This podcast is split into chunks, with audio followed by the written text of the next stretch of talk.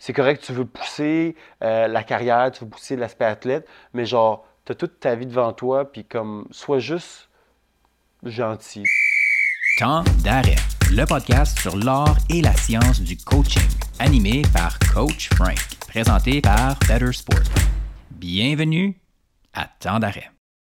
Épisode 85 Balance occupationnelle, habitude de vie et dépassement personnel avec Maxime Miro, MSC. Bonjour tout le monde, c'est Coach Frank qui est avec vous et comme vous le savez, eh bien mon travail lors de temps d'arrêt, c'est de déconstruire l'art et la science du coaching. De près ou de loin, cette fois-ci, on va être un petit peu plus loin, mais vous allez voir comment est-ce que ça a un lien avec votre vie de professionnel et ultimement votre coaching et le travail qu'on fait au quotidien. Je vous partage ces choses-là parce que ma raison de me lever à chaque matin, eh bien, c'est de contribuer au développement d'un environnement de qualité pour nos entraîneurs et entraîneurs francophones à travers le monde. Et je pense sincèrement que le podcast contribue à faire ça et à aider les gens à se développer, les gens qui sont autour euh, du monde du sport, autour de nos athlètes et autour de nos entraîneurs. Pour les nouveaux auditeurs de temps d'arrêt, eh bien, bienvenue. N'oubliez pas de vous inscrire, de vous abonner au podcast, peu importe sur la plateforme de podcast sur laquelle vous euh, écoutez les conversations. Et pour les auditeurs et auditrices loyaux de temps d'arrêt, eh bien, un gros merci. Et je vous invite à donner un avis de 5 étoiles sur votre plateforme de podcast préférée parce que oui, ça contribue à la pérennité du podcast et euh, on aimerait ça que ça continue longtemps. Je sais que moi j'aimerais ça, je sais qu'il y a plusieurs personnes dans le background qui aimeraient ça et j'espère que vous aussi. Et aujourd'hui, pour l'épisode 85, eh bien, si tu es une personne qui cherche à optimiser ta performance professionnelle, tu es au bon endroit parce que je te partage une conversation que j'ai apprécié avec mon grand ami et ancien coéquipier Maxime Miro, qui va explorer l'équilibre fin entre la performance au travail, la performance de sa vie personnelle et aussi les différents piliers.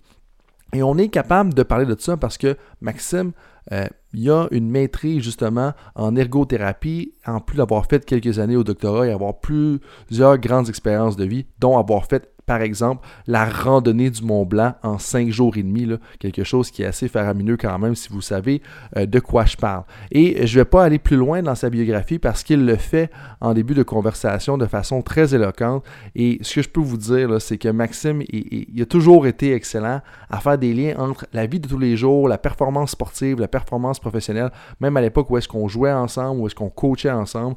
Euh, c'est dans sa nature, c'est dans sa personnalité, puis c'est comme ça euh, qu'on l'aime. Et vous allez voir au début, hein, on commence tranquillement en parlant de la biographie de Maxime, de son expertise en douleur chronique.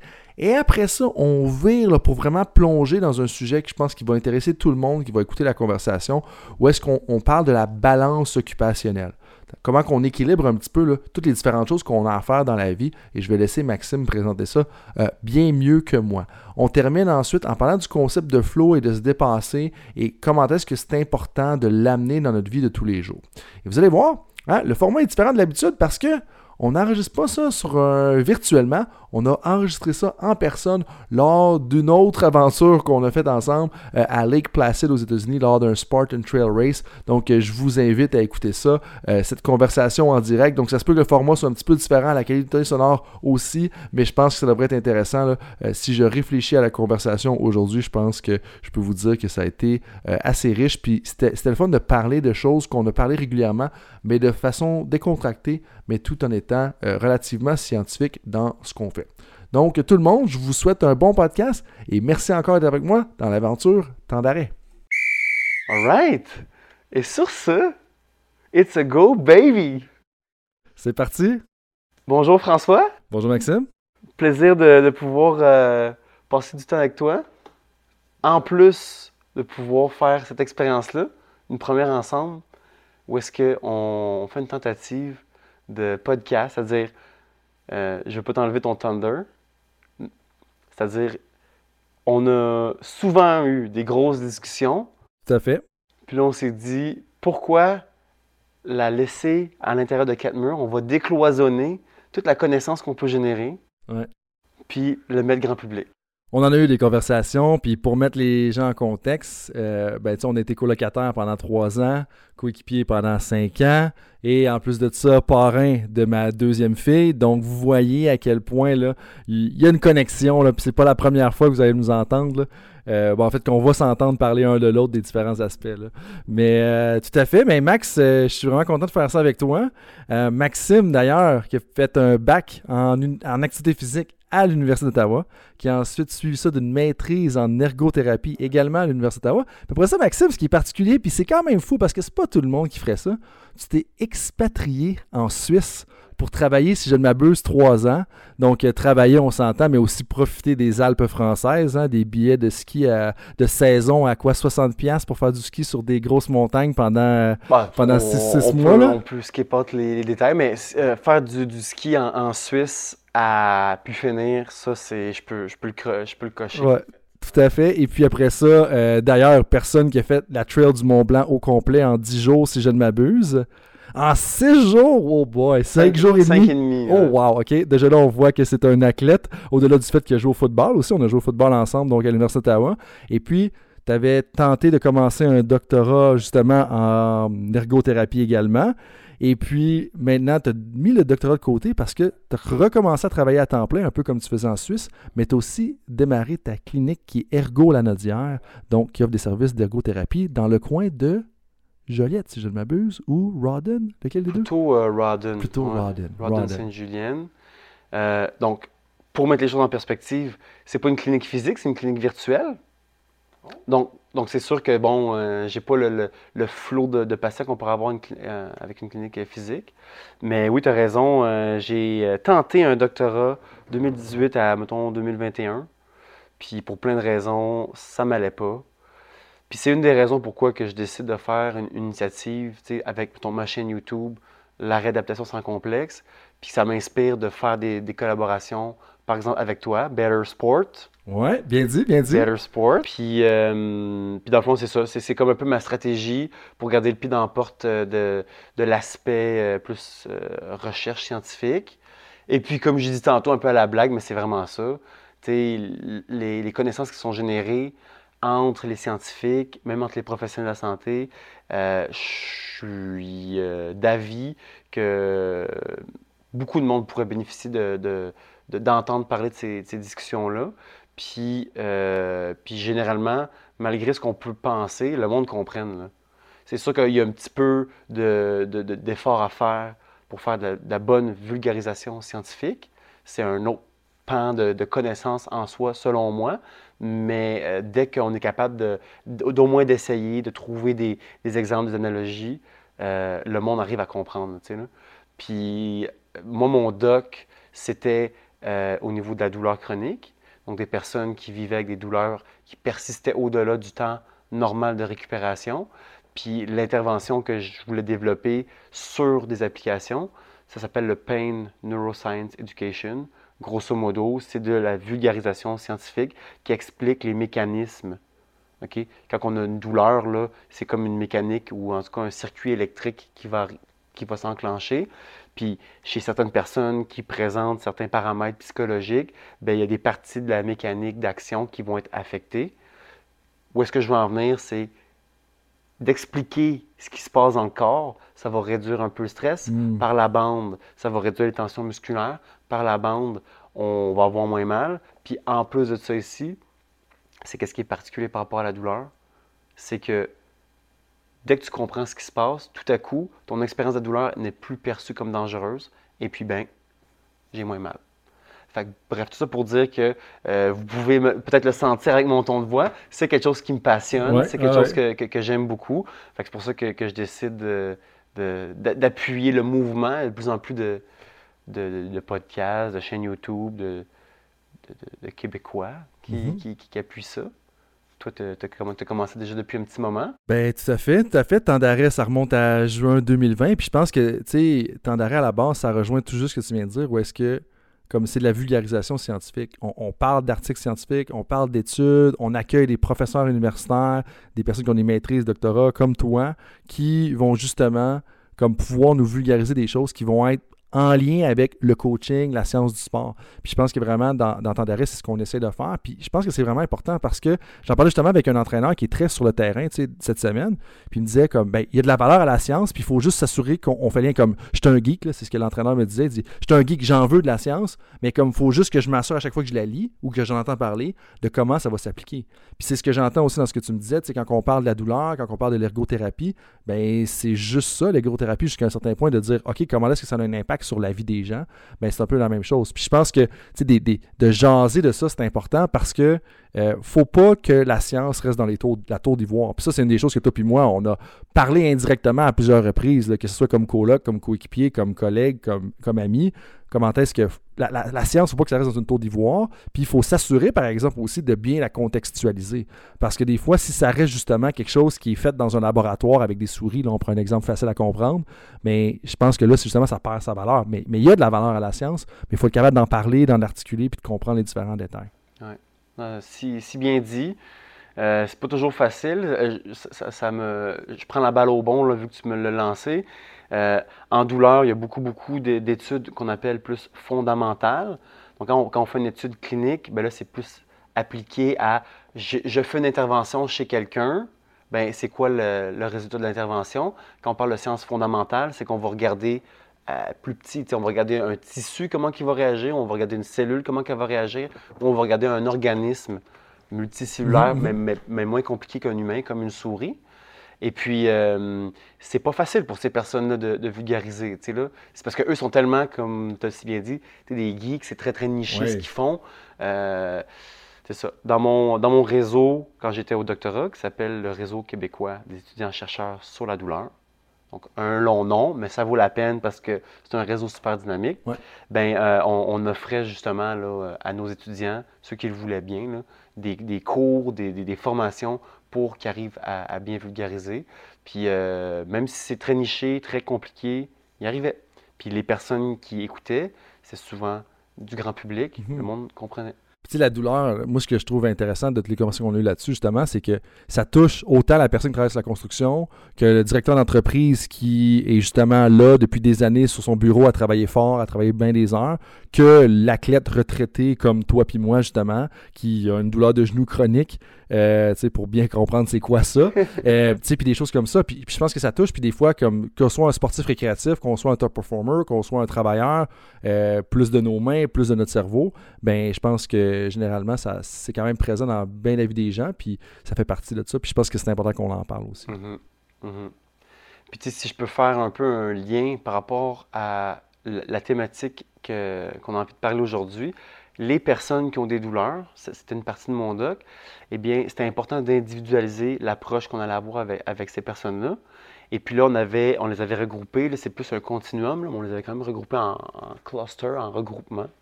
Puis il y avait les personnes que dès qu'elles avaient mal, ben, elles évitaient de tout faire.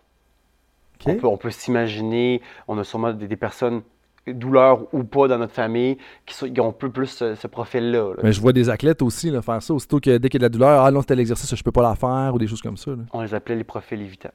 Après ça, il y a les profils plus dans le milieu, que eux, c'est les profils modulants, que eux, ils vont modifier comment ils font une tâche, ils vont utiliser des nouveaux outils, ils vont modifier leur propre technique. OK? Donc, je pas, on ne s'embarquera pas pour savoir si c'est bon ou si c'est pas bon, mais c'est juste pour les nommer. Puis tu as les personnes à l'autre bout du spectre que c'est les, top performers, là, les persistants, qu'eux, ils ont des douleurs, mais qu'ils ont la liste de choses à faire, là, ils vont toutes la clencher, direct, puis après ça, boum, ils arrêtent, ils ont full mal, puis là, c'est difficile à gérer. Et qu'ils vont le faire même si ça fait mal. Puis moi, ça, ça me fait penser, si j'ai bien compris, aux nageurs. Parce que justement, j'ai touché une étude récemment qui disait que 90% des personnes en natation, dans l'échantillon qui a été étudié, puis l'échantillon m'échappe pour l'instant, 90, puis je pense que le chiffre exact, c'est 92% des nageurs avaient des maux d'épaule. Ça veut dire qu'ils s'entraînent, continuent à compétitionner, mais ont mal à l'épaule. Puis ça tombe un peu dans le, profil top performer, c'est qu'ils vont faire leurs 10 km de nage par semaine. Là, je ne me rappelle plus du, volume exact, mais en fait, c'est peut-être plus euh, dans un entraînement. On, tourne le 40-50 km par semaine. Là, de nage, euh, c'est quand même beaucoup. Euh, ceci étant dit, qu'ils vont avoir mal à l'épaule, puis ils vont continuer à le faire. Fait que ça, c'est plus dans le top performer. On, passe à travers. Le profil du milieu, je ne suis pas sûr d'avoir bien compris, un, le titre, mais deux, c'est quoi exactement? c'est modulant.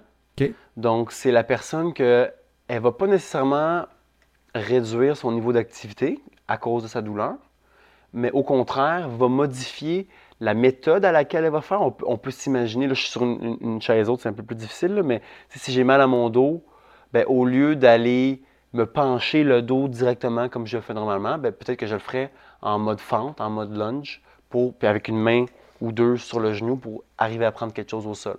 Donc, je n'évite pas de faire la tâche, je modifie comment je la fais. Ou est-ce que je modifie mon environnement au lieu d'aller chercher toutes les assiettes lourdes qui sont en haut? Bien, préalablement, j'ai demandé à mon chum, ma blonde, de me le descendre. Donc là, c'est de juste modifier l'environnement. Donc la, la- la tâche est la même, c'est de prendre l'assiette. Sauf qu'au lieu d'aller ici, puis ça me fait mal à mon dos, ben, elle est rendue ici. Et puis sinon, ben, on peut utiliser des, des outils.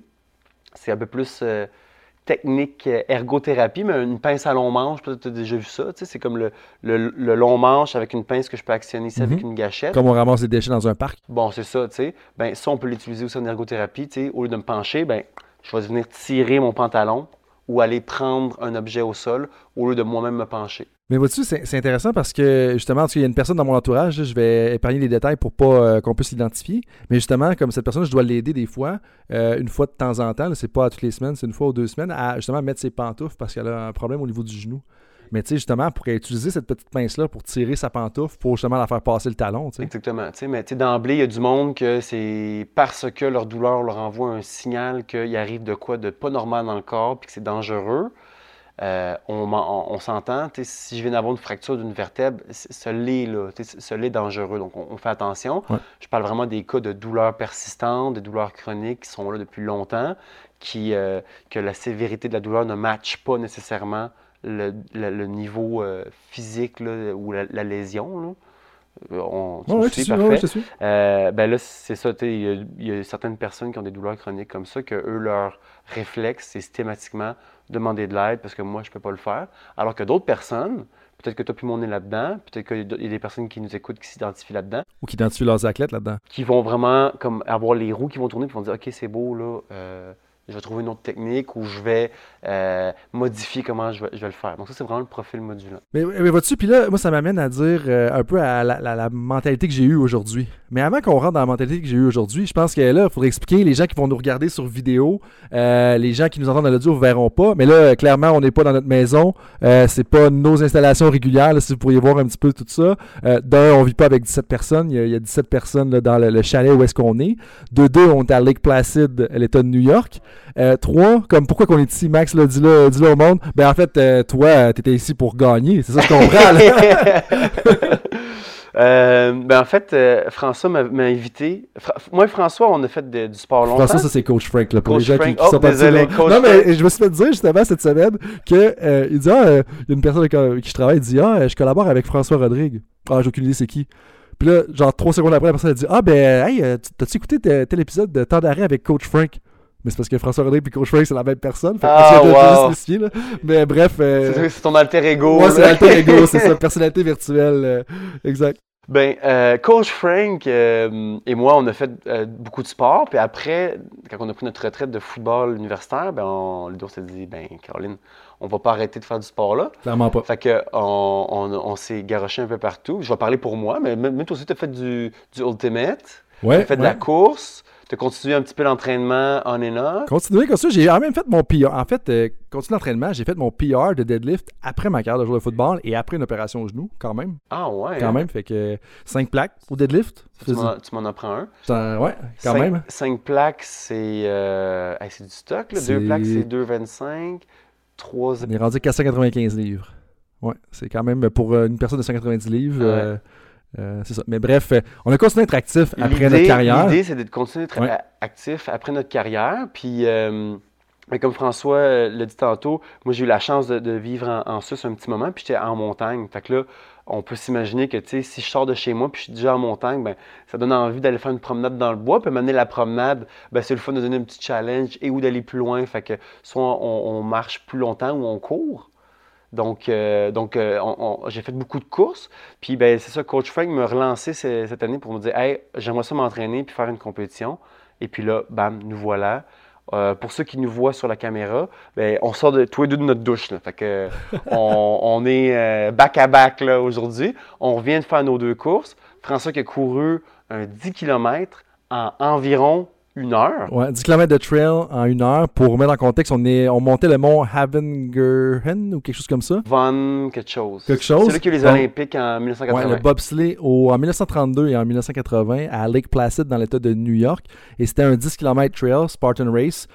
Qui dit Spartan dit pas un petit trail d'augmentation de 150 mètres. On avait 400 mètres à peu près de dénivelé augmenté euh, à monter justement. Et d'ailleurs, euh, la fin était quand même assez abrupte. là. Il n'y avait pas question de marcher. Et la descente était également assez abrupte. là. On suivait littéralement la track de bobsleigh là, justement en descendant. Donc ça, euh, c'était quand même intéressant là aussi. là. Mais de ton côté, t'es allé, t'as poussé ça encore un peu plus loin là. Ben oui! Pourquoi faire 10 km quand on peut en faire 21? Ouais. Non, mais c'est parce que j'ai. euh, j'ai- je, sais pas, là, j'aurais pu le faire puis être avec vous puis chiller. Mais quand j'ai vu qu'il y avait l'option 21, j'ai dit, allez, on fait 21. Ben oui, tout à fait. Puis tu tu l'as bien réussi. Puis la raison pour laquelle je te disais gagner ça, c'est que Maxime, justement pour euh, mettre les gens en contexte, a terminé deuxième de son groupe d'âge. Quand même, quand même, on va y donner On là. fait un petit minute Un d'applaudissement. petit peu d'applaudissements. On a du monde si qui vous entendez euh, des, des bruits à l'extérieur, euh, c'est justement parce que on, on a des gens qui sont là avec nous. Ouais, donc euh, Maxime terminé deuxième euh, de son d'âge. quand même, quand même. Ah ouais, c'est le fun. Fait. pas à ça. Comment t'as trouvé euh, l'expérience? C'était le fun. C'était vraiment le fun. Euh, tu sais, moi, moi, pourquoi je fais ce genre de pratique-là, c'est, ben, un, j'aime ça me pousser. J'aime ça euh, entretenir ma, ma capacité physique parce qu'après ça, quand que je cours puis je m'entraîne en, en, cou- en- en courant, ben, ça me permet de faire euh, euh, de l'escalade puis j'ai un bon cardio puis je suis capable de finir la, la, la- la run qui est tough. Ou bien une autre pratique physique euh, comme, mettons, jouer au spike ball, euh, jouer au frisbee. Tout récemment, j'ai euh, rejoué au flag football. OK. Fait que, Ton- Ton tes des amours, là. Oui, c'est ça, vraiment. Fait que, tu sais, euh, c'est vraiment l'aspect musculaire qui me manquait. Fait que ça, c'est un autre pan d'histoire. Mais c'est le fun d'avoir les, les capacités physiques, cardio-respiratoires, it, pour faire les sports qu'on aime à- après, là, tu sais, là. Fait que, c'est pour ça que, que je continue quand même euh, à m'entraîner. Et moi, j'essaie d'être un cordonnier bien chaussé, où est-ce que euh, je suis au courant que, tu sais, la vie, c'est quand même très, très stressant. Tu sais, on a comme beaucoup de, de dates limites, on a beaucoup de, Pression de de performer, là, pression comme, euh, je dire, performer. que ce soit bien faire au travail, bien faire à la maison, euh, bien faire partout, euh, d'être terminé sur le podium dans son Spartan Race. juste être sûr que les gens ont bien compris que sur le podium. T'es fin. Mais, tu sais, l'idée en disant ça, c'est que il est où le moment où est-ce que je peux juste tourner ma, ma, ma switch Ouais. à off, ma switch de cerveau à off? J'ai pas, beaucoup de moments pour faire ça. J'essaie d'en avoir de plus en plus. Puis, euh, peut-être que j'aurais pas été comme ça si j'avais pas joué au football, mais c'est sûr que le football, ça, me permet vraiment de, comme, l'entraînement en général, ça me permet de vraiment me refermer, d'être dans ma bulle, d'avoir mon moment à moi. Ouais, puis, puis en fait, je dirais le football t'a probablement donné les outils qui te permettent aujourd'hui de rester actif, justement. Même si ça a magané ton corps, du moins ça a magané le mien, je pense que justement, ça te donne les outils pour rester actif, puis justement persévérer à travers ça, finir le 21 km, le finir en force également, tellement que je t'ai pas vu le finir, puis que j'ai pas pu te suivre, suivre dans le dernier kilomètre, moi qui te cherchais euh, euh, ardemment. Mais justement, tu sais, je pense que c'est la, la plus-value un petit peu du sport. Puis, tu sais, moi, je trouve qu'il est, qu'il est vraiment intéressant. Tu disais colonie bien chaussée, mais je dirais aussi, faut montrer l'exemple. Dans le sens que si on veut être un top performer, si on veut être un leader, si on veut euh, juste atteindre nos aspirations, c'est pas vrai que l'activité physique est contre-productif à ça. C'est quelque chose qui ajoute. Parce vraiment du monde qui, euh, qui aurait ce discours-là? oui, parce qu'il y en a qui disent que c'est une perte de temps. C'est que si tu n'es pas en train de passer, mettons, là, comme là, on est à Lake Placid, tu décides de prendre 48 heures, un, pour aller là-bas, deux, tu prends deux heures pour faire ta course, trois, tu t'es entraîné quand même la dernière semaine, tu as pris du temps pour ça. Il y a des gens qui vont dire, ben oui, mais c'est du temps que tu mets pas pour être le meilleur à ton travail. Mais j'argumenterais justement que le temps que tu prends qui est en dehors de ton travail, que tu veux être un coach professionnel, tu veux être un directeur général, je pense que ça va, un, ça va rendre un peu d'équilibre, ta santé mentale va être meilleure. Mais deux, chaque heure de travail va être plus productif parce que tu vas être tu vas peut-être moins mal partout, tu vas être plus en forme, tu vas avoir plus d'énergie, euh, tu vas être. Ça, ça réénergise. Comme moi aujourd'hui, comme après ça, probablement qu'on va prendre un, deux, trois breuvages d'adultes. Euh, mais après ça, quand on va arriver lundi pour travailler, ça va me tenter d'écrire le rapport que j'ai à soumettre pour lundi, justement. Fait que je pense que oui, il y a des gens, mais c'est pas nécessairement. Ils vont dire que ça, c'est négatif, c'est que c'est contre-productif de prendre ce temps-là pour faire ça. Alors que moi, je ne le vois pas comme ça. Puis je pense que justement, il y a plein de mérites à dire, tu sais, j'ai une, une, idée en tête, une personne qui s'est rendue au plus haut niveau, donc s'est rendue aux Jeux Olympiques, aujourd'hui est avocate, puis cette personne-là, à court des 50 km de trail. Mais je suis convaincu, pour avoir interagi avec une couple de fois, qui est, une très bonne avocate. C'est pas quelque chose qui nuit à son travail, c'est probablement justement le yin et le yang. Bien dit, bien dit. Il y a, trois choses que j'aimerais euh, surfer par rapport à ce que tu me disais. Il y en a peut-être que tu ne comprendras pas, mais on va venir. Euh, on, va, on va parler tantôt du flow. Là, OK? Ça, on va le faire. OK. On va parler de balance occupationnelle. Ça, c'est un concept typique ergo. OK. Puis on va parler aussi de ce que tu viens de dire. Tu, l'as dit brièvement, mais je pense que ça vaut la peine quand même de vraiment mettre euh, de l'emphase là-dessus. Euh, quand on fait beaucoup de travail à l'ordinateur, c'est demandant pour le corps, c'est demandant pour la tête, la posture, j'imagine. La posture, là, on pourrait, en parler. Là, euh, comme ergo, il euh, euh, y, a beaucoup de choses à, dire là-dessus. Mais où est-ce que je veux en venir, c'est. puis là, je ne suis pas un pro là-dedans, mais je suis juste quelqu'un qui est intéressé. J'ai vu des études où est-ce que les, les, personnes qui passaient beaucoup de temps devant l'ordinateur, comme des gamers, ils ont pris, mettons, typique, là, deux groupes, gamers, qui, dans leur temps libre, soit qui gamait plus ou peu importe, puis une autre gang qui était gamer. Puis en plus de ça ici, ben, il leur ajoutait des séances d'entraînement cardio-respiratoire et musculaire. Puis ces personnes-là performaient mieux à leur tâche et performaient mieux aussi à, on va dire, des, des, tests plus cognitifs. acuité, euh, réactivité. OK? Donc, il y a quand même un intérêt, fait que tu, parlais de, dire, OK, let's go, on fait un investissement pour nous, mais même dans le travail même qu'on va faire, c'est un investissement aussi. De mhm. dire que, OK, c'est beau, j'ai fait mon temps d'ordi ou j'ai gamé, là, c'est le temps, let's go, je sors, puis je fais mon activité physique. Après ça, je sais qu'il y a aussi toute une science qui parle de quoi faire exactement. Est-ce qu'on s'entraîne en cardio-respiratoire comme une course? À longue, à longue durée ou plutôt en intervalle, euh, plutôt le matin ou le soir ou le midi, je ne sais pas. Ça, je ne saurais pas. Euh, ce serait le fun d'avoir quelqu'un éventuellement qui nous en parle plus, mais ça vaut la peine d'aller chercher cette information-là euh, si on, s'intéresse. Mais bottom line, hein, au final, d'avoir un temps où est-ce qu'on va s'entraîner, ça va augmenter d'un point de vue plus précis, là, quand on va venir tester avec des tests standardiser et avoir un impact sur la performance, le, outcome qu'on veut éventuellement avoir une influence dessus. Pour ces personnes-là, c'était euh, gamer. Puis quand on parle de game, c'est tout ce qu'on peut s'imaginer. Tu sais, les. les, euh, Mais tu sais, mesure beaucoup les actions par minute. C'est le nombre de. Pour mettre les gens en contexte, c'est le nombre de choses qui vont être capables de cliquer, mettons, en dedans d'une minute. Puis un des facteurs, justement, dans certains jeux, là, puis on n'a pas besoin nécessairement de les nommer, un des facteurs qui est directement corrélé avec la victoire ou pas, c'est justement de faire beaucoup d'actions par minute. Mais là, ce que tu me dis pour moi, tu je vois le parallèle à quelqu'un qui est un directeur général dans une fédération, dans une organisation de sport professionnel, quelqu'un qui est avocat, avocate, par exemple, quelqu'un qui est un entraîneur je veux le nombre de décisions que tu as à prendre durant un match, elles sont, un, comme tu en as beaucoup à prendre, je ne vais pas dire infini parce qu'elles ne sont pas infinies, mais en même temps, ça se passe vite, puis ta capacité de ta lucidité, de répondre rapidement.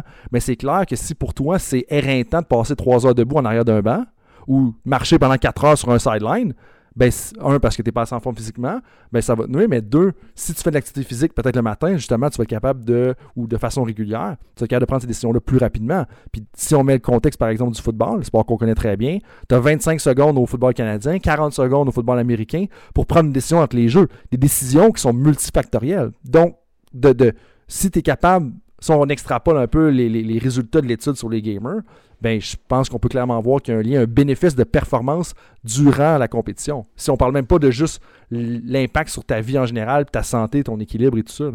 Ben, ça serait intéressant de comme justement aller pousser là-dessus un peu plus, puis comme aller voir la littérature là-dessus. Mais je pense que c'est quand même une, supposition adéquate de dire que ben, si c'est bon pour ces personnes-là, pourquoi ce serait pas bon alors que moi je passe du temps aussi devant l'ordi où j'ai besoin d'être très très euh, d'avoir une acuité euh, ultra précise côté décision, décisionnel. Euh, je pense que c'est quand même une supposition qui est adéquate de dire que oui, l'activité physique peut m'aider. Puis après ça, ben, il y a toujours un, coût-bénéfice qu'on veut faire. Finalement, si tu investis 30 minutes de, de course, ta journée n'est pas scrap, puis finalement, c'est bon pour toi. Ben exactement. Puis ça, là, moi, ça m'amenait, je pensais au dosage. C'est sûr que si, exemple, tu es très occupé, tu es en plein milieu des séries éliminatoires au hockey, comme coach, euh, soit entraîneur de hockey universitaire féminin ou de junior majeur, par exemple, peut-être que c'est pas le temps de te préparer pour un Ultra Trail du Mont, du Mont Blanc. là. On parle d'une course de 20 heures ici, là, j'exagère, mais pour qu'on se comprenne bien. Mais, mais c'est là de trouver le bon dosage. Puis d'ailleurs, euh, j'écoutais le livre de David Sinclair. David Sinclair, professeur en je vais dire en génétique à Harvard, mais c'est peut-être pas génétique. Mais bref, regarde, re- ce, chercheur-là, professeur-là, regarde euh, les choses qui contribuent à la longévité. Pour les gens que ça pourrait intéresser, il a publié un livre super intéressant, très euh, médical, qui dans le sens qu'il y a beaucoup de molécules dedans, qui s'appelle Lifespan. Dans le fond, il regarde toutes les choses qui te permettraient de prolonger ta durée de vie, de t'assurer de vivre le plus longtemps possible. Puis, le lien avec ça, c'est que dans le livre, il mentionne que le dosage minimal pour avoir un impact positif sur ta durée de vie, donc vivre 84 ans au lieu de vivre 80 ans, c'est 10 minutes d'activité physique modérée par jour. Donc là, quand on revient au dosage, moi, ça me dit, ben, tu sais, au minimum, si tu es capable de sortir, faire un 2 km à 6 minutes par kilomètre, ça te fait 12 minutes, ben, c'est déjà de l'activité physique que tu fais qui peut contribuer justement à ta durée de vie, mais non seulement à ça, mais aussi à ton acuité professionnelle, si on peut utiliser ce terme-là. Donc, tu tu me parles de 30 minutes. Moi, je pense qu'après ça, en tant que top performer, en tant que personne qui va avoir des saines habitudes de vie, un, pour sa santé, deux, pour bien performer au travail, trois, pour état d'esprit, ben, je pense que c'est de trouver le dosage qui est adéquat pour le moment dans lequel que tu es. Si on part avec. Moi, je- l'affaire que je ferais, c'est que je partirais avec la dose minimale étant 10 minutes. Puis après ça, c'est de voir qu'est-ce que tu peux te permettre en fonction de tes contraintes familiales, de tes contraintes professionnelles, de tes contraintes X. Ouais, let's go. C'est, ça fait beaucoup de sens. Puis c'est 10 minutes, on s'entend. Là, c'est euh, ta limite monte, des, monte descend des escaliers. Là, c'est quand même accessible en termes de, de- Tout à de fait. temps. là. Euh, question, là, puis ça se peut que tu pas la réponse. là, je te lance ça de même. Euh, ça augmente la longévité. Ça augmente la longévité professionnelle?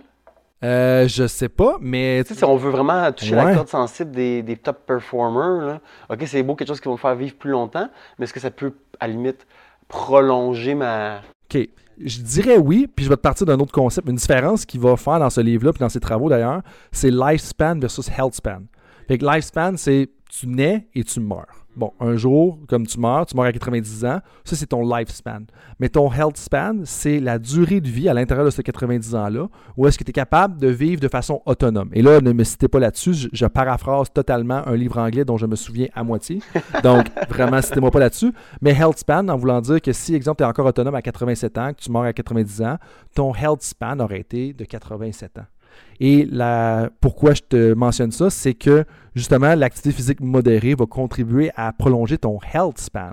Donc, tu sais, c'est ça que tu veux en bout de ligne en tant que professionnel. Ça fait un peu comme un lien avec la, la qualité de vie. Ben, la qualité de vie, exactement. Mais aussi, après ça, tu me parles de prolonger ta vie de professionnel. Ben, si ça prolonge ton health span, j'assume que ça devrait prolonger ta vie professionnelle. Mais en même temps, j'extrapole, puis il faut faire toujours atten- attention à ça quand on vulgarise des choses scientifiques. Comme tu disais au Mais départ. on va le mettre en, on peut, on peut le mettre là, en- dans la description. là, Clairement, clairement, on va le- faire ça. le- la référence du livre, puis les, les personnes qui veulent euh, nous prendre au, au pied du mot, ben ils vont aller les regarder, puis euh, ils vont nous, ils vont nous corriger. Tout à fait, tout à fait. Puis comme je dis, euh, le livre, peut-être regarder peut-être des TED Talks ou euh, écouter deux, trois podcasts, parce que rendu au chapitre 7, 8, 9, là, c'est un livre qui est très médical. Euh, tu sais, j'ai quand même un bac en activité physique, pas que les affaires très médicales m'intéressent, mais il y a un bout là, que c'était j'étais too much. C'était un petit peu trop pour moi. Fait que... OK. Ben, je vais rajouter ça à ma, à ma bibliothèque. Mais là, tu parlais de balance occupationnelle. Toi, t'es fort! Euh, je- je- Toi, t'es fort! je suis fort, mais en fait, ça- ça- en fait c'est même pas juste pour faire l'animateur de, de podcast, là, honnêtement. Comme, t'as dit le terme, puis je pense que je comprends ce que tu veux dire, mais ça m'intrigue. Parce que là, c'est de ce que tu es en train de, de, de, me parler. Tu es en train de me dire, ben OK, va travailler, mais si tu le fais pas juste pour toi, ben euh, fais-le pour, à la limite, euh, euh, être capable de mieux réinvestir le temps. Tu as fait ton 10 minutes de, jogging, là, puis tu reviens, puis tu continues à travailler. Ben, tu l'as fait. Il y a un petit impact pour toi, mais tu as définitivement un impact pour ta motivation. Tu as, hâte de retourner travailler, puis tu as hâte aussi, pas hâte, mais tu as, certainement engendré une cascade d'actions de, de, de, positives dans ton corps qui vont faire en sorte que ton travail est plus productif quand tu rentres. Tout à fait.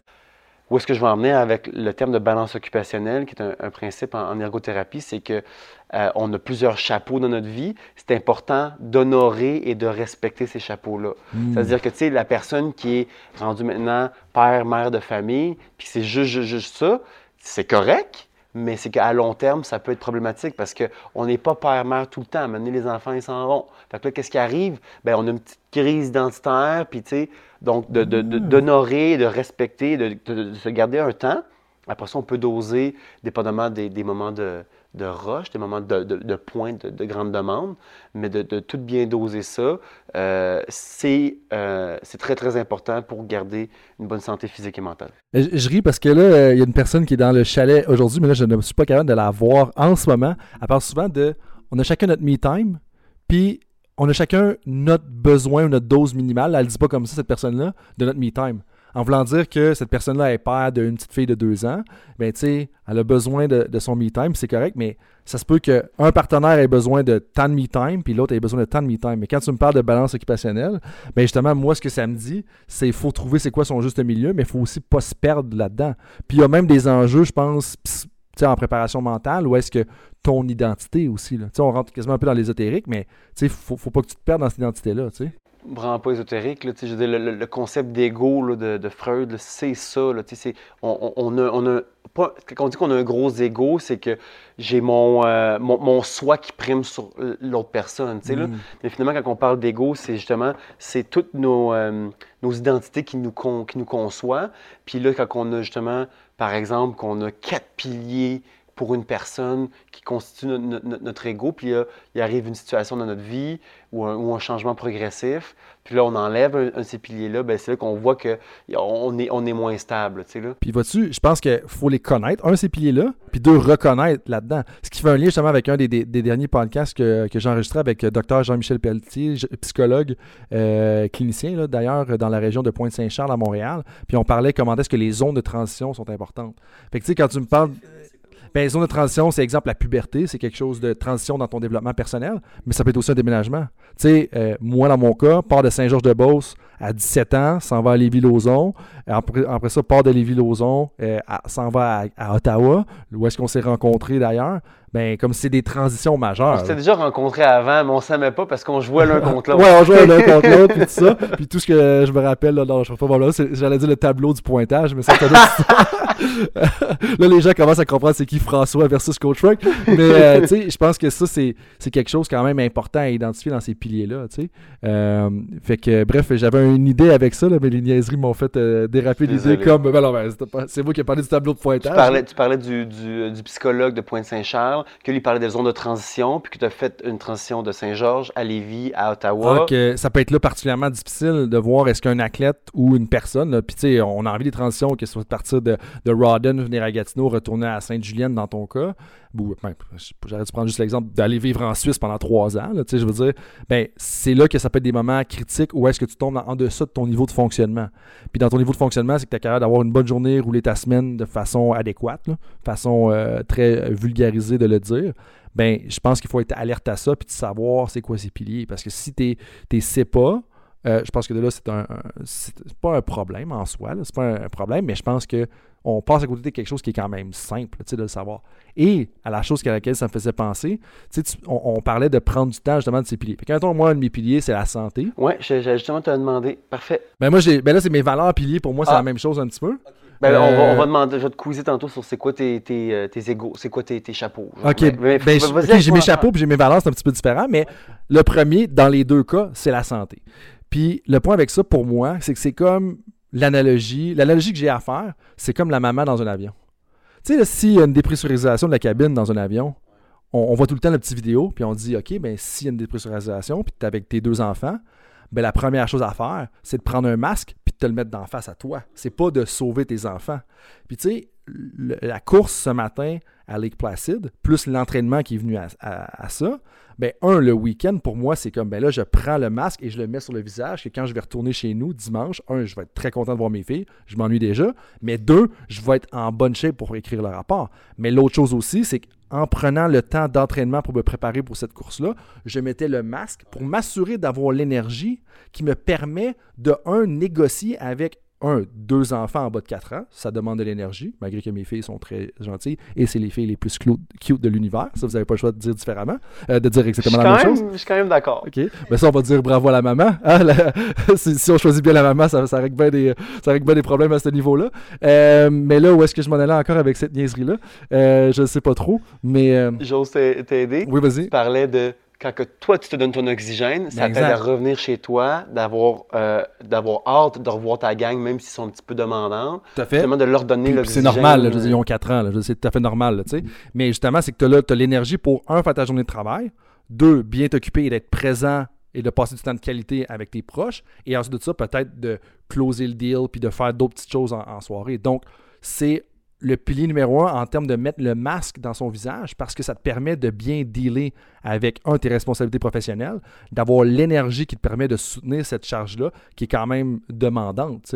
Puis je pense que ça, on a travaillé au Nautilus Plus ensemble. D'ailleurs, une chose qu'on n'a pas dit, notre premier travail, c'est vraiment d'être kinésiologue. Euh, autant chez Nautilus Plus que chez Optimum Performance Athlétique. On salue les gens de Optimum Performance Athlétique. D'ailleurs, on va le logo à quelque part, ouais, peut-être. Mais tu sais, combien de fois que disait que les personnes venaient nous voir, puis c'était c'était beau puis c'était triste un peu dans un sens, mais, mais c'était beau est-ce que les gens disaient Hey, moi, la raison pour laquelle je veux venir m'entraîner, c'est parce que je veux être capable de jouer avec mes petits-enfants ou mes enfants? On, on l'a eu ça souvent dans le bureau de l'entraîneur personnel.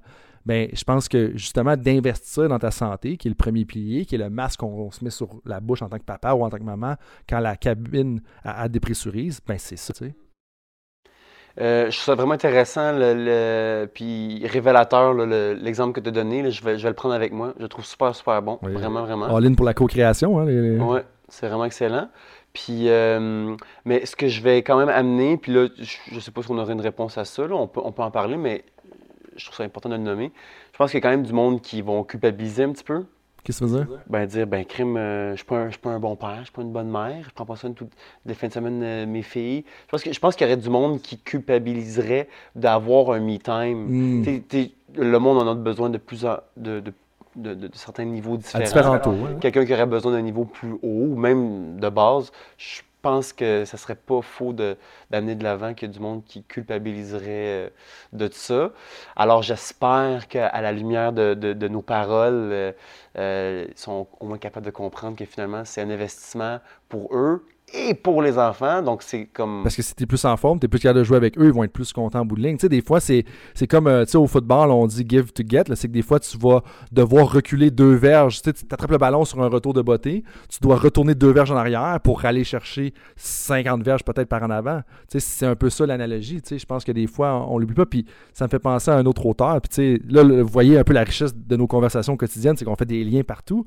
Mais tu sais, Jocko Willink, qui est un gars qui a écrit un livre qui s'appelle Extreme Ownership, très investi dans le leadership, un ancien Navy SEAL. là. Puis, tu sais, vous pensez à un stéréotype de Navy SEAL, vous pouvez juste mettre Jocko Willink dans cette boîte-là. Navy Mais- SEAL, qui est comme la, la top euh, militaire américaine. Dans l'armée là. américaine, il dit, tu sais, des fois, ben, tu sais, je veux, euh, je veux pas trop travailler parce que c'est. Il disait, des fois, j'entends, lui, en tant que leader, il, à des personnes des- qui sont dans des postes de gestion, puis il mentionnait comme de quoi que. Des fois, ils vont dire Ah, ben, je veux pas travailler parce que ça va nuire à ma famille, puis tout ça, j'aimerais ça vraiment réduire. Mais il dit Attends un peu. Travailler, c'est une façon de prendre soin de ta famille aussi. Parce que si tu travailles pas assez, tu fais pas assez d'argent, ben tu peux pas mettre de pain sur la table, tu peux pas leur payer des activités, tu peux pas comme te libérer, avoir des semaines de congé parce que tu pas fait un bon travail ou tu pas fini d'avance ou, peu importe les ramifications. Mais c'est encore un peu cet exemple-là où est-ce que c'est c'est multifactoriel, puis la santé, le travail, la famille, ben pour moi, c'est comme ça rentre dans toute la balance occupationnelle. Puis c'est pas vrai de dire que de travailler, comme quand ma conjointe a travaillé un samedi, oui, elle n'est pas présente avec les enfants, mais comme elle prend soin de la famille, là, en bout de ligne, elle met des sous qu'on met dans notre budget familial. là. Donc, ce que tu es en train de faire, Frank, mettons, si je suis une personne qui culpabilise parce que je prends du me-time, parce que je devrais pas, je devrais prendre soin de ma famille ou je devrais travailler, mais tu es en train de faire une restructuration cognitive. très fort. Peut-être, peut-être, ouais. On est en train de dire finalement, c'est pas que tu n'es pas en train de prendre soin de ta famille, tu es en train de prendre soin de ta famille parce que de travailler, c'est d'amener du pain, à, du pain sur la table. De prendre du me time, c'est en train de dire de me réénergiser pour pouvoir mieux faire ma job qu'à la base, c'est quoi? C'est prendre soin de ma famille. Puis là, ça revient au dosage. Ça revient au dosage. Parce que, tu sais, ta restructuration cognitive, je pense que, tu sais, nous, on parle de pratique réflexive dans le, le- le coaching, développement professionnel des entraîneurs. Mais, tu sais, pratique réflexive, c'est de réfléchir sur ta pratique, comment tu mènes ta profession, comment tu fais ton travail pour amener à des changements. Parce qu'à chaque jour, bon, les gens qui écoutent cette conversation-là, toi puis moi, dans cette conversation-là, on prend le choix, si je vous rentre dans la théorie la pratique réflexive, tu as le choix de rester en harmonie ou en, de entrer en disharmonie ou disharmonie ou en, dissonance, on va le dire comme ça. En harmonie, c'est que, bah, j'entends cette conversation-là, je la prends, je la mets de côté, je reste qui je suis, puis je change absolument rien. Si tu rentres en dissonance, c'est ça faire comme Oh, ça me shake un petit peu. Comment est-ce que je peux la changer? Comment est-ce que je peux changer ma vie? Mais le lien avec ce que tu viens tout juste de dire pour moi, c'est que cette réflexion-là, elle est individuelle à la base, mais elle doit être collective. Autant quand on change sa structure euh, de leadership dans une organisation, autant quand tu changes ta structure de vie, si tu décides de prendre du me time, il faut que ça rentre dans une réflexion collaborative avec la famille, avec l'organisation. Si tu décides de travailler 34 heures comme patron au lieu de 38, ou tu décides de travailler de 38 à 53, ben ça a un impact, un, sur l'entreprise, mais deux, sur ta santé, trois, sur ta famille. Donc, je pense que c'est une réflexion individuelle qui doit finir par être une réflexion collaborative. Fait-tu du sens? Ça fait du sens. Tout à fait. Mais ça rentre-tu un peu dans la balance occupationnelle? Mais toi, justement, c'est quoi tes domaines? Puis ce serait quoi ben, tes piliers un petit peu? Ben, en fait, moi, c'est ça, comme on parlait de, de- comme tous mes rôles, tous mes chapeaux que, que, que j'ai. Donc, euh, moi, je suis. euh, il n'y a pas, pas un ordre précis, mais mettons, je suis, je suis ami, je suis parrain, je suis proche aidant, je suis aussi fils, je suis aussi frère. Donc, ça, c'est comme tous mes, mes chapeaux. Je suis aussi quelqu'un du sportif. Là, après ça, euh, des sous-chapeaux, euh, je fais de l'escalade, je fais Fais tout, fais tout, fais tout. C'est même, pas, même pas une joke, c'est même pas une joke. Jack of all trades. C'est une personne polyvalente. Ah, ben, tu sais, à un moment donné, est-ce que tu es master of none si tu es jack of all trades, puis tu es en top, mettons, t'es dans le top 20% de toutes les, tous ces domaines-là? Oh, T'es for rendu. Non, mais quand même, podium. On va le rappeler pour une sixième fois. Deuxième place au demi-marathon du Spartan Race de Lake Placid. On va le rappeler à tout le monde une septième fois maintenant. Euh, mais le point avec ça, c'est que tu deviens un peu master of polyvalence. Ouais. Bon, ça, là, ça, ce trophée-là, là, je le prends. Ça, c'est Oh. mon trophée. C'est la première fois que je te vois pas humble. Non, mais même euh, quand on était à- au football à Ottawa, moi, je pouvais jouer n'importe quelle position receveur. Je connaissais tous les jeux, pas compliqué. Fait que, euh, puis, tu sais, je faisais même les jeux sur la première équipe, la deuxième équipe, la troisième équipe, là, tu sais. Ouais. Fait que euh, c'était ma fierté, d'être. Tu devais faire des demi-marathons à chacune des pratiques pour vrai. Au nombre de fois que vous couriez, là, puis au nombre de fois que certains entraîneurs font répéter les jeux également. Ah, ouais. Mais là, la question, c'était quels sont tes piliers? Fait que, euh, merci de me ramener à l'ordre. Euh, fait que là, dans le fond, J'ai on ça parlait- pendant trois ans comme colocataire. Donc, je disais comme plus des chapeaux familiaux, chapeaux Remarquez qu'il n'a pas pris la peine de me corriger quand j'ai dit ça non plus. De quoi? J'espère retourner avec tes piliers. Les gens vont comprendre. Puis, euh, puis dans le fond, ben, c'est ça, tu sais, je suis aussi un collègue, je suis Ouais. aussi euh, un professionnel de la santé. Euh, j'étais un, apprenti chercheur au doc, mais quand j'étais un apprenti chercheur au doc, je ne pouvais pas être tout. Je ne pouvais pas m'émanciper dans toute ma polyvalence. Ouais. Il y avait beaucoup de choses que j'avais droppées. Là. Fait que euh, c'était un petit peu. Il y avait plusieurs facteurs qui ont fait en sorte que j'ai décidé de, de lâcher. Euh, tu sais, ça faisait longtemps qu'on en parlait. c'est quelque chose qui se tramait. là, tu sais, on sentait là, que, ça, que ça se passait pas si bien que ça. Ouais. Euh, Ça, le fond. ça fait penser à un autre concept qu'on a parlé justement hier. Où est-ce que, puis je pense que dans la balance occupationnelle, des fois, puis dans la restructuration cognitive de- que tu mentionnais tout à l'heure, tu sais, où est-ce que des fois on s'investit dans quelque chose, mais c'est un peu comme la machine à sous. C'est pas à cause qu'on a mis 2000 pièces dans la machine à sous qu'on devrait investir un autre 2000 pièces puis penser que ça va changer les choses pour le mieux. Tu sais, puis dans les habitudes de vie, puis ça, je vais te laisser me corriger ce que tu vois toi avec des travailleurs, avec différentes personnes. À un moment donné, il faut expérimenter avec des choses qui peuvent être nos habitudes de vie, des choses qu'on aime. Mais à un moment donné, c'est correct aussi de dire, comme, hey, finalement, tu sais, le, trail running, moi, j'adore ça. Un jour, je vais courir un, un 50 km quand je vais avoir l'espace, puis dans ma réflexion collaborative, ça va être, je vais avoir assez de me time pour ça. Euh, mais tu sais, je pense que, puis là, j'ai perdu un peu mon fil de pensée, ou est-ce que c'est vraiment la fatigue qui rentre dans. dans- dans- Ah ouais, hein, c'est Ah, je ça, pense que oui, quand même, hein, c'est c'est demandant, euh, puis tout ça, mais j'allais dire. euh, J'ose t'aider. Ouais. Tu, tu me parlais que bon, tu voulais éventuellement te faire assez de me time pour pouvoir Ouais. faire, mettons, un trail running. Puis là, tu, par- tu voulais faire un lien avec euh, restructuration cognitive. Ouais, restructuration collaborative, mais bref, euh, je l'ai échappé complètement là-dessus. Je m'en je m'en excuse. Je m'en excuse. Eh ben, c'est, on, on est quand même, euh, on est bon là, de faire un, un podcast après avoir couru. Ouais, parce que- Ça va bien, là, tu sais, là, on, on, a- on fait quand même du sens. Ouais, c'est c'est quand, c'est quand même drainant mentalement, tout à fait. Puis je pense que c'est, bref, euh, il il faut revenir, puis j'essaie encore de, de revenir à, à l'autre idée de tout à l'heure, mais bref, dans notre structuration, il faut penser un petit peu à, tout le monde qui est autour de nous, euh, puis les choses vont évoluer à travers le temps. Fait que, Fait que c'est c'est ça un peu le- tout l'aspect de expérimenter balance. les habitudes de vie.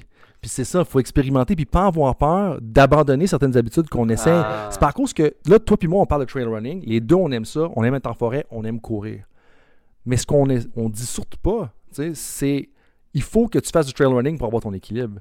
Puis c'est correct de l'essayer pendant trois mois. T'aimes pas ça, change. Va faire du ski de fond, change. Va faire du curling, change. Va faire du volleyball? Tu sais, trouve quelque chose qui fit là-dedans, qui concorde bien. Puis je pense que d'expérimenter, puis de pas justement aller dans le, sunk cost fallacy, c'est-à-dire que parce que j'ai mis 2000 pièces, ben je devrais continuer là-dedans. Parce que dans le sport, puis dans des fois dans la vie, c'est mal vu de quitter quelque chose. Et là, était le lien de revenir avec ton doctorat, de dire, ben comme je suis rendu là, je pense à autre chose, puis c'est correct. Tu sais, c'est correct à un moment donné. là. Puis c'est, c'est peut-être c'est peut-être juste pas le bon timing non plus. Euh, des, des bons mots qui me font du bien, honnêtement. Euh, puis, euh, c'est ça, c'est quelque chose que j'ai de la misère à lâcher. Tu sais, comme d'entamer quelque chose. Tu sais, moi, je suis comme. Ah, ben, j'ai mis 2000$ piastres dans ma chaîne. Vais mettre un autre petit 100$ piastres pour voir qu'est-ce qui va se passer. Ah, puis m'en mettre un autre petit 100$. m'en mettre Oui. Parce que tu as eu beaucoup de succès au football, d'ailleurs, parce que tu as persévéré. Puis là, moi, je vais le dire, puis je vais te lancer des éloges, comme, tu sais, de ne pas avoir un rôle prominent au départ, puis de persévérer, persévérer, puis de finir avec deux, trois belles années avec des rôles quand même importants, des rôles clés dans des situations clés.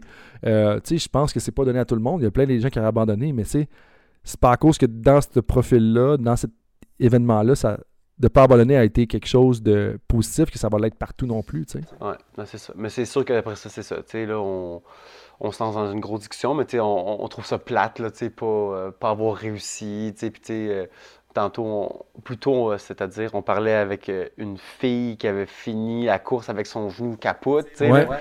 Fait que, tu sais, c'est- peut-être que ça aurait été correct qu'elle l'abandonne, tu sais, finalement, mais tu sais, comme on, on aime ça, on aime ça. C'est vrai parce que peut-être qu'elle a aggravé justement les dommages là-dessus, puis que là, elle va avoir une douleur chronique. Puis là, puis si elle s'en va à la Nodière, ben on sait, on sait, on sait qui aller voir. Puis là, je voulais faire un petit lien avec euh, les, les profils que je parlais au début. Ouais. Tu sais, là, c'est ça. Toi puis moi, on est clairement plus dans des profils peut-être plus euh, persistants. là, tu sais, là. Tout à fait. Parce que le profil en soi, il est présent dans toute la population.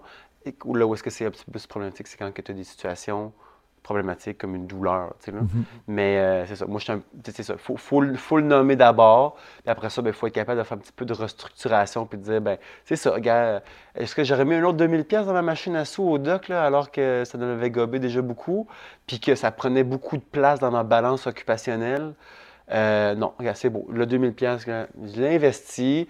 Euh, L'argent, je peux le retrouver en travaillant, en faisant du bien aux personnes. En faisant du bien aux personnes, ça me fait du bien pour moi aussi. Puis finalement, ben là, j'ai du temps, puis ben, je suis capable de faire des activités, puis finalement, ben, tao! Deuxième place au Trail Running de Lake La Placid. huitième fois qu'on le mentionne, la huitième fois. Fait que, euh, fait que c'est ça, tu sais. Puis si on peut, euh, tu sais, terminer ce- cette, petite boucle-là là, avec, euh, mettons, ton auditoire qui est du monde qui sont plus top performers, qui aiment ça vraiment, euh, pousser la note à un autre niveau, ou même pour des personnes qui nous écoutent puis ils ont, ils ont des, euh, de l'intérêt par rapport à la santé. La balance occupationnelle, c'est quelque chose qui vaut la peine d'investir parce que l'investissement qu'on met dans la balance occupationnelle a un retour sur notre vie professionnelle et notre vie santé pour peut-être augmenter notre euh, health span. Health span. Health span. Donc, Qui en durée ce qu'on veut. euh, quali- durée de vie, euh, qualité en santé. Puis peut-être qu'on devrait parler de, tu sais, on parle de durée de vie ou euh, c'est quoi durée de vie, mettons life expectancy, lifespan, c'est durée de vie? Je sais pas, c'est étendue de vie? J'aurais tendance à dire durée de vie. ouais. durée de vie. Mais tu sais, je pense que des fois, il faut se poser la question aussi en tant que professionnel, qu'on soit ergothérapeute, préparateur mental, psychologue, enseignant, médecin, avocat, entraîneur, comme à quel point nos habitudes de vie nous permettent d'avoir une carrière durable. Ça, c'est important aussi. Puis je pense que, est-ce qu'on veut, puis moi, ce qui me fascine dans mon travail, puis il y a un parallèle à faire, c'est un peu boiteux, mais il y a un parallèle à faire, c'est comment est-ce qu'on peut aider, je peux aider les gens à devenir des serial winning coaches? Puis serial winning coaches. Donc des entraîneurs couronnés de succès, c'est la meilleure traduction, mais c'est des entraîneurs qui gagnent en série. Puis tu sais, gagner, là, on, s'entend, c'est, gagner, ça peut être aussi faire le top 4, au- ça peut être le top 4. T'es pas obligé de gagner la médaille d'or, parce que là, on, on rentre dans une autre euh, chose, malgré qu'on reste dans la thématique de Lake Placid, lieu des Olympiques de 1932 et de 1980. D'ailleurs, fait cocasse, la, la trail qu'on a pris, ben fait cocasse, c'est pas vraiment drôle, mais fait intéressant, je dirais. On a pris la trail. La trail, c'est dans le fond l'ancienne piste de bobsleigh de 1932 à la descente. Et c'était étroit et curvé, mes amis. Mais ça, bref, ça m'amène encore une fois ailleurs. Puis je pense que d'avoir des saines habitudes de vie, c'est justement quelque chose qui va nous aider à être un entraîneur couronné de succès. Ou est-ce que, tu sais, à la limite, être un bon professionnel pendant un an, facile. Tu t'es déséquilibré pendant un an, go, tu, tu- tu actes avec une des piliers Tu fais déséquilibrés. 80 heures de travail, tu dors pas. Mais d'avoir une carrière couronnée de succès comme professionnel ou comme entraîneur ou comme directeur général ou comme ergothérapeute, ça, c'est le vrai défi. Ça, c'est le vrai défi. Puis combien de pots tu vas casser. Puis moi, c'est mon aspiration. C'est pour ça que je suis ici à Placid aujourd'hui. Où est-ce que je veux être un top performer. Donc, je veux bien faire au niveau de ma santé. Je veux bien faire au niveau de ma famille. Je veux bien faire au niveau de, de ma richesse, de, de bâtir de la richesse. Puis je parle pas de, de faire nécessairement de l'argent avec le travail. Mais tu sais, richesse, c'est plein de choses. C'est plus, plus large que ça. Puis, je vais avoir du fun de temps en temps, tu sais. Fait que tout ça ensemble, ben, ben, je pense que ça, c'est, le, défi pour moi, c'est le faire à long terme, tu sais. Fait que, euh, bref, je viens de répondre à ta question des Mais, quatre mais euh, domaines génial. de ma vie. Ouais, ouais, c'est génial. Ouais, ouais, ouais, c'est super beau, euh, super belle boucle là, par rapport à ça. Puis j'aimerais te, pour faire, pour aller avec mon troisième, la troisième chose que j'aimerais parler avec toi aujourd'hui. Ouais, vas-y. euh, On se donne quoi, un autre euh, 10 minutes, un autre c'est 10-15 parfait. minutes? Ouais. Ouais. Parce que je pense que la journée de course, je sais pas toi, toi, que courir, être demi-marathon, Ah, je, on me va sens, se le je dire. me sens bien, ça va Pour bien. Ouais. C'est quand même une conversation énergisante, là, je Oui, veux dire oui, ça. oui, Puis oui. ça, il faut porter attention à ça, mais euh, c'est, moi, physiquement, je vous dirais, euh, c'est peut-être... euh, Fait que parfait. Je dors peut-être, je un peu moins que toi euh, dans mon quotidien, probablement. Euh, quand- euh, mettons à la 37e minute, qu'est-ce qui s'est passé? Moi, aujourd'hui? Ouais. À la 37e minute, je sais pas ce qui s'est passé nécessairement parce que j'étais peut-être rendu à 5 km et demi, 6 km. Euh, mais il y a comme à un moment donné, là, puis euh, je pense que c'est peut-être vers là que tu vas aller. là. Moi, j'ai euh, deux opérations au genou, gauche, pour euh, refaire le ménisque, et puis j'ai eu une tumeur dans le ménisque, euh, dans le genou. Euh, tumeur non cancéreuse, mais il a fallu quand même, tu sais, des Avoir une tissus. intervention Exact. assez invasive. Ouais, exactement. Tu t'en vas dans le genou, tu littéralement nettoies le genou à coup de gratte, si on veut, tu sors le stock. Puis là, ça, ça va depuis ce temps-là, mais il faut quand même que je fasse attention. Puis il y a comme un bout, justement, la, la, la track de bobsleigh que je parlais tout à l'heure. Tu, descendais, puis là, c'était comme un, un V un petit peu. Ah, c'était tough.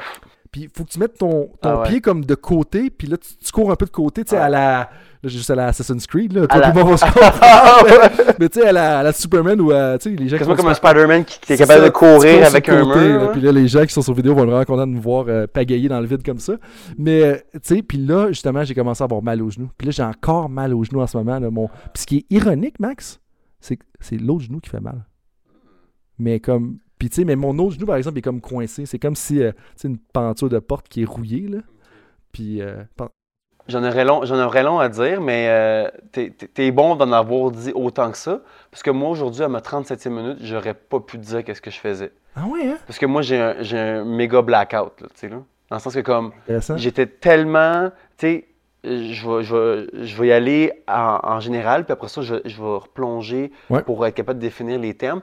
Mais j'étais tellement dans une zone dans mon cerveau que c'est comme, je courais, puis c'était comme, qu'est-ce qui était important, c'était le moment présent. Genre, mon pied, comment le placer. Euh, justement, il y a une roche là. Est-ce que je mets mon pied dessus ou je l'enjambe? OK? Euh, à- de manière con- continuelle comme ça ici. J'ai eu des longs moments que j'étais comme, hey, je suis rendu à peu près à combien de temps? Une heure? Je sais même pas. Puis tu cours sans montre d'ailleurs. Toi, Non, pas. non, je vais euh, C'est ça, là. T'es, ben, généralement, t'es plus au naturel là, dans ces choses-là. Puis, tu sais, c'est comme. À la limite, c'est quasiment une bonne chose, tu sais. Ben, des fois, je me dis, ah, j'aimerais ça savoir euh, doser mon énergie, tu sais. Ouais. Mais Mais t'as quand même fini sur le podium, deuxième place. C'est la neuvième fois qu'on le mentionne. deuxième place sans montre et en étant plus free spirit quand même. là. Euh, Ben, c'est bon ou c'est pas bon, ça, je le sais pas, là, parce que je pense que c'est comme, une- même si c'est une compétition, ça reste très amical, très euh, populaire, là. Je pense pas que j'aurais été sur le podium, à- même si, à- je, pense que c'est des outils qui sont utiles pour performer, mais là où je veux en venir, c'est que euh, j'y allais vraiment avec la mentalité, je, je- je garde un pace avec lequel je suis confortable, je veux pas trop me pousser. Euh, donc ça, c'est mon aptitude, euh, excuse-moi, c'est la- la- la- ouais, l'aptitude physique que j'étais capable de développer. Ouais. Puis ça matchait finalement, je, vais- je vais le mettre de même pour que le monde voit, mon aptitude physique avec la demande de la Mm. tâche. Où est-ce que je veux en venir, puis que- que- quel principe je veux amener de l'avant, le principe en kinésiologie, qui est la délicieuse, enseignement. en enseignement aussi, la délicieuse incertitude. Où est-ce qu'on veut être capable d'être dans une belle zone optimum, optimale, c'est-à-dire, Ouais.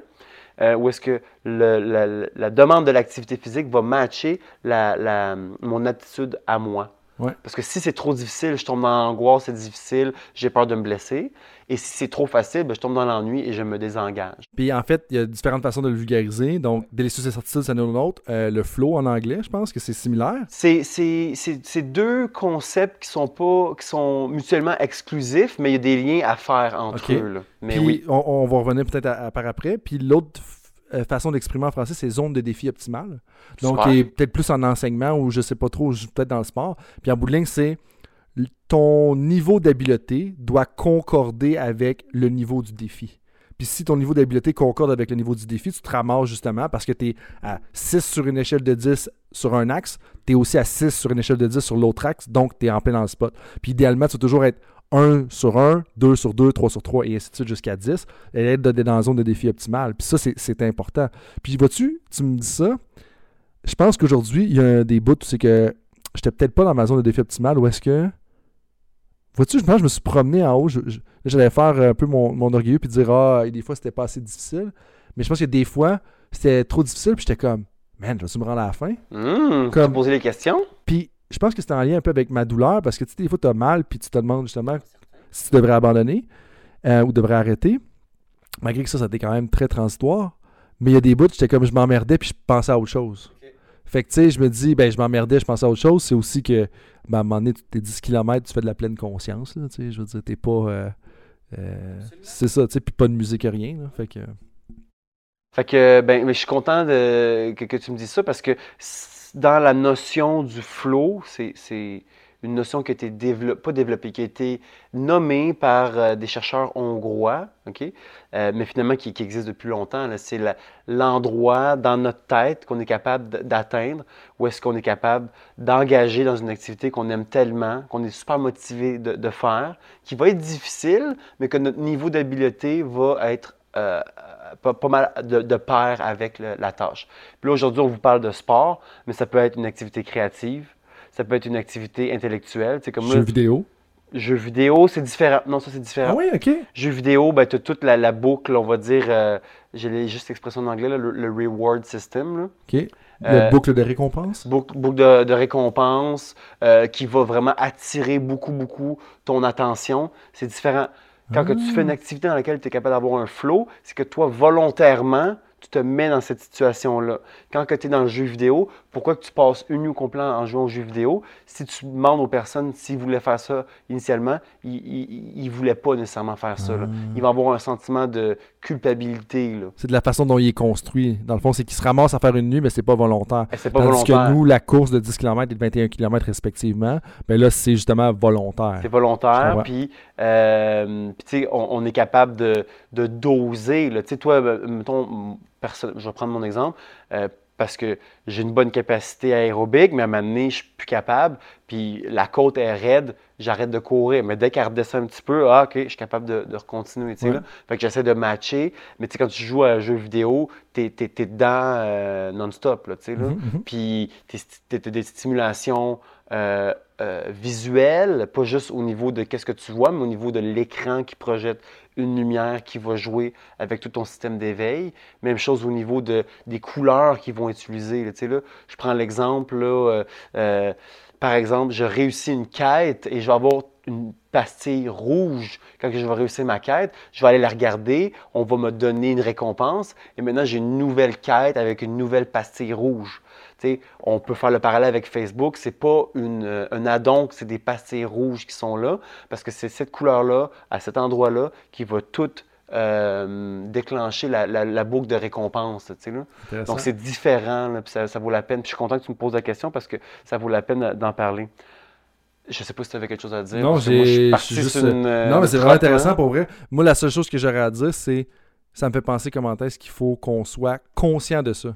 Dans le sens que c'est correct d'en faire partie de ce mécanisme-là, mais en étant conscient, déjà là, je trouve que ça l'évite justement d'amener un dérapage de l'exemple que tu as donné, passer toute la nuit là-dessus, qui peut être sur les médias sociaux trop fréquemment aussi. Si tu es conscient que c'est fait de cette façon-là, ben, je pense que tu es mieux outillé déjà pour juste dire OK, j'arrête d'embarquer là-dedans.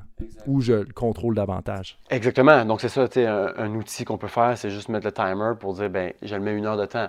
Fait que là, après ça, à ce moment-là, je décide consciemment ou pas de dire je continue ou pas. Et là, je vis avec. Euh, Puis c'est là que ça me fait penser qu'ils disent qu'une des premières choses que vous devriez faire, euh, soit sur YouTube ou sur Netflix, c'est enlever la fonction autoplay. Parce que justement, un des défis avec le binge watching, puis là je comprends, des fois tu as besoin un vendredi soir ou un samedi soir de juste binge watcher une série. Ça m'arrive moi aussi. Binge watcher qui est pour les personnes qui sont moins euh, familiers, de écouter en rafale plusieurs émissions, plusieurs. Très bien dit. Donc, on écoute, admettons, la, euh, la première saison de Game of Thrones, 10 épisodes consécutivement. tu sais, ce qui est. Alors, on habitait ensemble quand les deux premières saisons sont sorties, mais je me rappelle que. Ah, on a écouté en rafale les deux premières saisons. Mais là, avant qu'on s'en aille trop dans le sujet de Game of Thrones, euh, justement, c'est d'enlever justement ça parce que ça met une coupure. Euh, d'enlever la fonction d'auto-jouage ou d'auto-play sur Netflix, sur YouTube, sur autres, parce que justement, euh, ça vous force à faire un choix conscient de décider de continuer là-dedans. Puis je pense que ça évite des dérapages. Oui, absolument.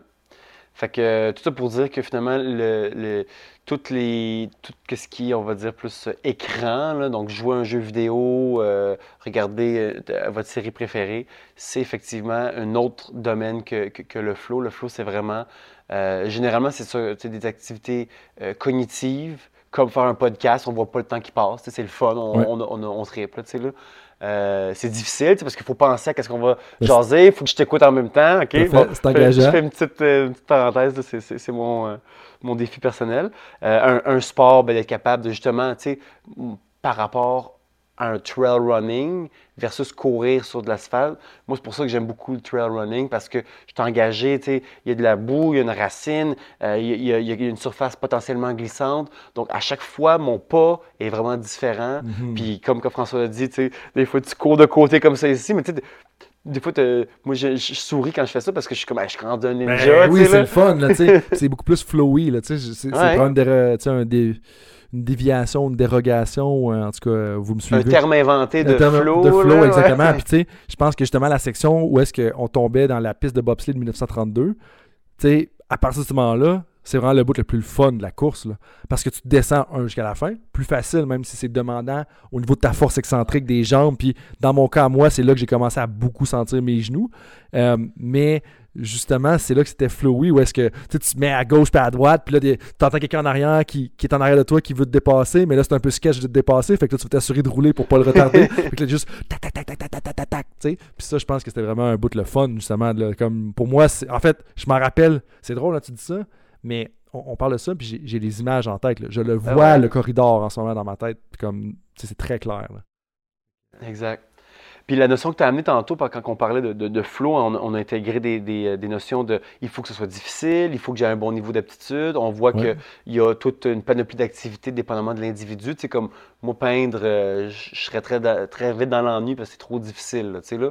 Euh, que finalement, ben, même pour une activité donnée, euh, on peut rentrer ou sortir du flow parce que soit c'est trop rendu difficile, puis on a juste beaucoup mal, puis on se demande si on va finir, ou des fois c'est trop facile parce que, donc le gun avant de toi, il va se tasser là, parce que tu as envie de, de, clencher. Donc c'est tous des éléments qui vont faire en sorte que euh, le flow, c'est très accessible, mais euh, autant que c'est très accessible que tu peux en sortir aussi quand même facilement. Et puis, euh, et puis c'est ça que une notion que je voulais discuter avec toi aujourd'hui parce que justement, le flow, là, c'est un endroit très optimal pour plein, plein de, de- de bénéfices santé. Les personnes qui sont réputées pour être les plus heureuses et vivent avec le moins de stress, c'est les personnes qui ont une, une- une bonne capacité à vivre, euh, à intégrer le flow dans leur quotidien. Hmm. Donc là, et là, euh, c'est peut-être la- question que- qui vient en tête ou qui vient en tête à notre cher auditoire. Euh, on peut travailler et être en flow. tu sais. Oui. On- mais là, c'est un travail qui est définitivement euh, très engageant. Ben oui, comme moi dans mes rencontres clients, je veux dire, je suis dans le flow, là, quand les gens me parlent d'un problème, je suis comme, je veux les aider, puis là, ils me balancent le problème, il faut que tu le captes, puis là, c'est comme, OK, il faut que je trouve telle affaire, là, il faut que tu fasses des liens avec la littérature, des liens avec ton expérience, puis de ramener ça. Tu sais, puis c'est euh, c'est- vraiment intéressant. Je savais pas qu'il y avait un lien avec le bonheur. Oui. Euh, ah a un Bonheur et plus grand bonheur, plus grande joie et diminution de stress. Hmm. Et donc, euh, et donc c'est là que ça peut être. euh, moi, moi, je les vois, fait que je vais les nommer, là, mais j'en vois du monde qui font beaucoup de travail à répétition, dans, dans des shops, là, dans le coin de Joliette. là. Euh, Puis c'est sûr que c'est. Peut-être que tu aimes tes collègues, c'est ça. Mais il faut qu'ils aillent le chercher probablement ailleurs de leur travail. C'est qu'il faut que tu fasses un effort conscient parce que si tu es pas là-dedans dans ton travail, euh, tu sais, puis c'est correct, nous on est dans des, des positions fortunées qu'on l'est dans le travail, mais il faut que tu trouves un moment en dehors de ça qui va t'amener ça parce que ça va te chercher ton, ton équilibre, tu sais. Exactement. Et puis, c'est c'est quelque chose qu'en ergothérapie, je questionne mes clients euh, pour les amener vers ben, définitivement un mieux-être, définitivement être capable de mieux contrôler leur douleur, mais ultimement de m'assurer que qu'est-ce qu'on va mettre en place va être capable de perdurer dans le temps. Parce que je l'entends tout le temps, monsieur, madame, euh, qu'est-ce que vous faites autre que votre travail? Puis le monde souvent me dit, ben, euh, je sais pas. Tu sais, genre, parce que moi, en ergothérapie, c'est une profession où est-ce qu'on va vouloir euh, analyser, évaluer la personne de manière holistique. On va parler de spiritualité. Êtes-vous croyant? C'est quelque chose que je vais poser Ouais. régulièrement. C'est quoi vos loisirs? Euh, Est-ce que vous marchez? Toutes ces questions-là. Puis il y a bien du monde que eux, là, pff, je travaille, puis j'ai ma famille. OK, ben, c'est correct, ben OK. Mais là, euh, Qu'est-ce que vous faites en famille? Moi, ce serait la première question là. oui, que mais des il y a plein de choses qu'on peut, Ouais. peut poser comme questions qui découlent de ces réponses-là. Mais le point que j'essaie d'amener de l'avant, c'est que beaucoup de monde ont soit très peu de piliers. Si tu veux balancer une plaque là, sur deux piliers, ça va être plus difficile que si tu en rajoutes un troisième ou un quatrième ou si tu en as Oh. une panoplie. OK? Ouais. Première affaire. Puis deuxième affaire, est-ce que tu es capable, à travers ces piliers-là, d'avoir du temps de flow? Donc là, c'est sûr qu'on parle de faire des activités physiques comme on a fait aujourd'hui, ou de faire une activité créative quelconque ou cognitive, ou en tout cas, la liste est longue, euh, pour engager dans un flow. Mais si ça, c'est pas possible, euh, parce qu'il manque de ressources, manque de temps, je ne sais pas quoi, euh, est-ce que votre travail est capable de vous procurer un certain flow? Puis si la réponse est non, ben il y a peut-être des. C'est ça, il y, a, il y a un questionnement à se faire, une pratique réflexive Ouais. Pour dire ben est-ce qu'il n'y a pas d'autres endroits dans ma vie euh, où est-ce que je peux essayer de- d'explorer des choses?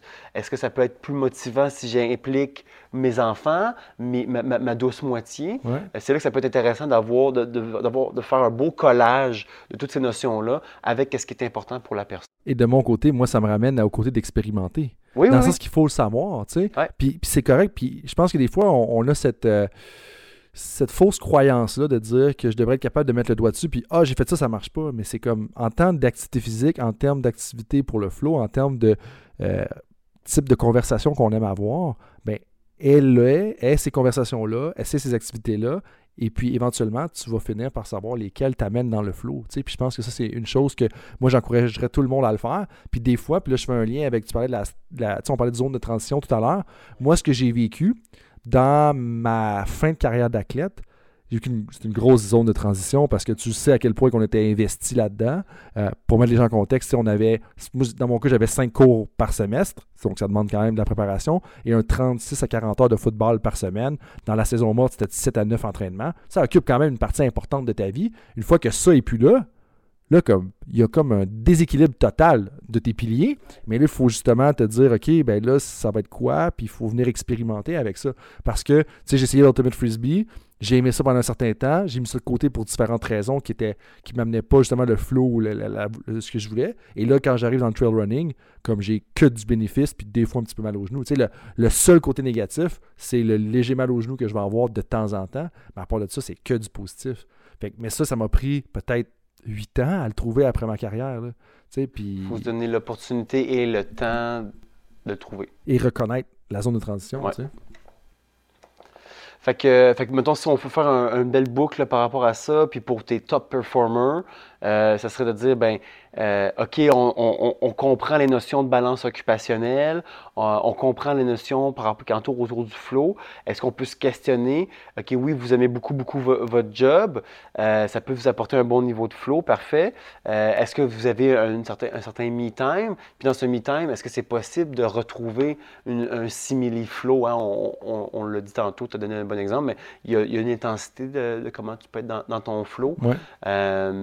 Donc, euh, donc d'avoir quelque chose où est-ce qu'on est capable de vraiment... Et là, c'est, je ne l'ai pas mentionné, là, mais un flow, c'est une expérience dans laquelle je me perds moi-même, le temps et même peut-être même l'espace. Hmm. Ou est-ce que, tu sais, quand que je courais un moment donné, là, j'avais vraiment un vide d'esprit.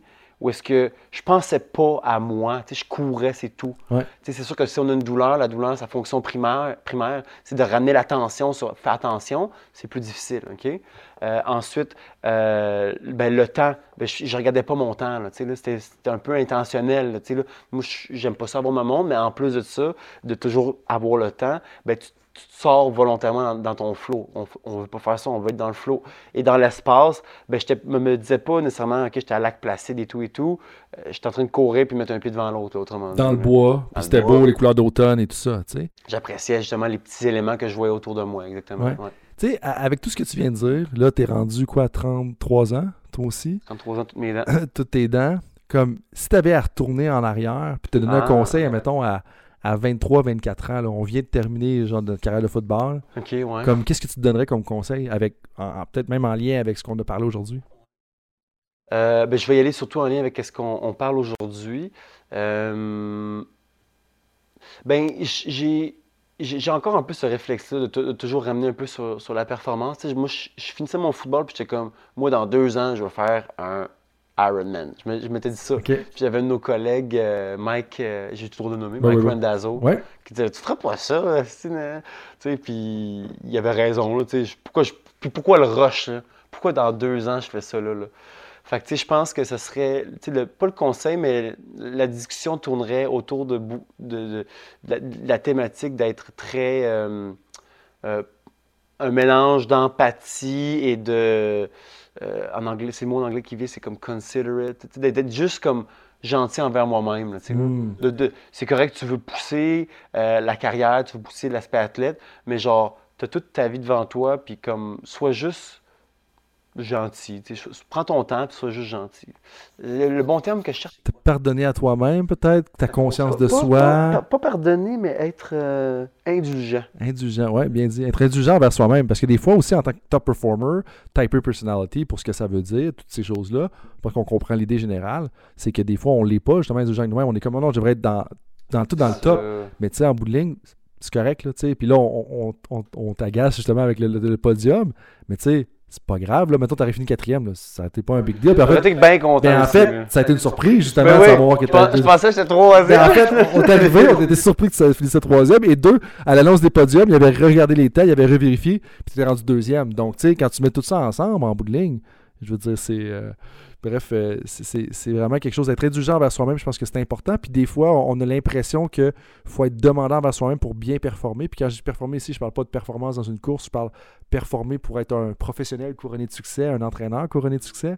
Puis je pense que des fois, être indulgent, ça nous aide justement ainsi parce que on, on va moins s'abattre sur les petits objectifs intermédiaires qu'on a atteints ou pas atteints, puis on se donne le temps de faire les choses.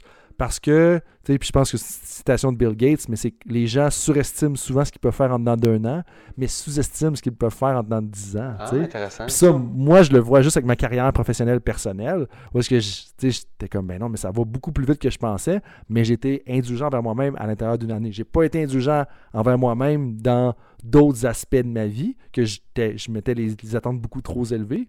Mais dans ma carrière, je l'ai fait, puis ça semble, à- ça semble porter fruit. Mais bref, je laisserai les gens juger de ça si ça va bien ou pas. là. mais, euh, Euh, toi, si tu avais affaire à, à- à avoir la discussion, mettons justement en 2013, t'as arrêté? 2012 2012, j'ai arrêté. Euh, les trois mois après ma carrière, moi, ça a été vraiment difficile. là. Vraiment difficile, comme c'était tellement mon identité. Puis je sais que c'est c'est la même chose pour toi, mais je pense que je l'ai moins bien vécu parce que j'avais peut-être moins d'équilibre que toi. Tu sais, je me rappelle quand on était coloc, t'allais faire du snow, t'allais faire d'autres activités. Moi, c'est comme, non, non, quand t'arrivais chez nous, je regardais une game de CFL parce que je me mettais dans la tête des joueurs puis j'essayais de prendre la même décision. J'étais pas dans CFL, là, tu sais, j'étais quand même assez intense, je pense, qui a amené des, des bienfaits dans un sens au niveau de la performance, mais je pense que j'ai vécu beaucoup difficilement la transition. Euh, et puis, justement, en lien avec ça, je pense que j'aurais. Si je retourne à moi-même, je dis François, porte plus attention aux zones de transition. Puis c'est normal que les choses vont changer à travers le temps. J'aime pas tellement le changement. J'aime quand les choses sont prévisibles. Ça, c'est ma personnalité, puis c'est correct. Euh, mais je pense que j'étais pas assez conscient de ça. Ça m'a pris beaucoup de temps à trouver un sweet spot d'activité physique. Comme que là, j'ai aujourd'hui, je sais que je suis dans mon sweet spot. Puis tu sais, les zones de transition, ben, un, c'est la carrière. Deux, c'est de finir le doctorat. Trois, premier enfant. Quatre, deuxième enfant. Cinq, prochaine zone de transition, qui est probablement la meilleure zone de transition que je vais être, je vais être le plus apte à gérer. C'est troisième enfant qui s'en vient pour le mois de décembre 2022. Tu sais, yeah, troisième fille d'ailleurs. Euh, Puis tout ça. Donc, je pense que je- si je retournais en arrière, je serais plus attentif aux zones de transition. Puis je réfléchirais plus à OK, c'est quoi les ramifications sur ma vie? Tu sais, puis ma conjointe, elle a une façon imaginée de l'exprimer. Ou est-ce que, tu sais, si tu prends, mettons, un, une espèce de moteur, tu sais, puis tu te dis, OK, on est capable de passer, euh, je sais pas moi, 100 litres d'essence, mettons, à la semaine, quand t'as pas d'enfant, puis tout ça.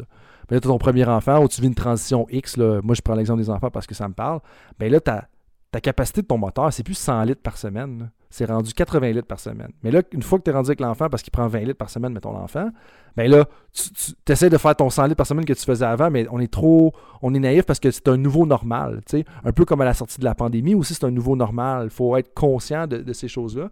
Puis je pense que je serais meilleur justement à, à identifier les zones de transition. Puis j'encourage tous les gens qui sont plus jeunes que moi ou peut-être même plus vieux à être meilleurs à soyez alerte, identifiez-les et posez-vous la question comment est-ce que ça doit changer, puis donnez-vous le temps d'expérimenter. J'ai pas assez expérimenté dans le passé, là je le fais aujourd'hui, puis ça m'a permis de trouver mon sweet spot. Intéressant euh, cette euh, rétrospective, là, parce que je me rappelle m'avoir fait la remarque, je te l'avais jamais dit, mais euh, de, m'avoir fait la remarque, je t'avais dit que je m'en allais faire du snow, puis j'avais fait le fou, là, tu sais, genre j'avais fait des jumps, Ouais. j'avais fait, ou c'était de l'escalade, du bloc. Puis je me rappelle dans ton regard, c'est genre, mais t'es-tu malade, genre? Tu peux te blesser? Pour ton foot. Ouais. Ouais. Ah, tout à fait. C'est sûr que je pensais ça. Puis, puis- puis moi, j'étais genre, ben pourquoi tu stresses autant que ça? C'est un sport comme un autre. Ouais. hein? Je m'avais fait cette réflexion. Mais c'était mais mes œufs étaient dans ce panier-là aussi, tu sais. Fait que euh, ça m'a amené des connaissances, mais ça m'a amené des difficultés dans les années subséquentes.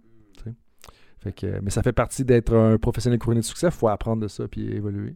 Mais bravo à toi parce que je pense vraiment que ça t'a aidé à mieux vivre la zone de transition et aussi à bien Ouais. dealer avec le fait d'aller en Suisse aussi parce que t'avais pas, euh, tu te retrouvais pas euh, tout nu là, en bon français, en bon québécois. Good. Euh, écoute, ça, ça fait quand même un peu plus que 10 minutes finalement qu'on a parlé depuis ce moment-là. tout à fait. Puis on a quand même fait un beau tour d'horizon. Parce que Que oui, dirais-tu si on pouvait terminer euh, là-dessus? tout à fait. Je pense que c'est une bonne fin. Max, j'ai eu beaucoup de plaisir euh, à Hey, discuter avec toi. C'est quoi notre euh, 7833e conversation et demie, je pense? Comme euh, honnêtement, je pense que c'est c'est eux. Puis j'espère que les gens vont retirer des choses, euh, soit pour leur pratique professionnelle, des choses qui peuvent inviter les gens à réfléchir à. Je pense que. C'est ça le but, de Ouais. décloisonner les, les connaissances, puis amener les personnes à, à réfléchir ou à, semer une petite graine si c'est Ouais. pas pour vous, si c'est pour quelqu'un d'autre, à justement être un peu plus attentif à ces éléments-là, hein, d'avoir une bonne balance occupationnelle, d'avoir des bons piliers, puis de, de se donner du temps pour engager là-dedans. C'est un bon temps pour engager dans les choses aussi qui vont euh, nous aider dans, dans, par exemple, le travail. Ouais. Et puis, l'e- l'expérience du flow, une expérience unique dans laquelle on est capable de vraiment euh, prendre un, un- un break mental. Et si on fait du sport, ben, c'est le fun parce que c'est bon pour la santé aussi. Tout à fait. Donc euh, là-dessus, merci tout le monde d'avoir écouté le, podcast. Et puis on se revoit pour un, autre épisode avec Maxime de son côté et de mon côté pour un autre épisode de temps d'arrêt.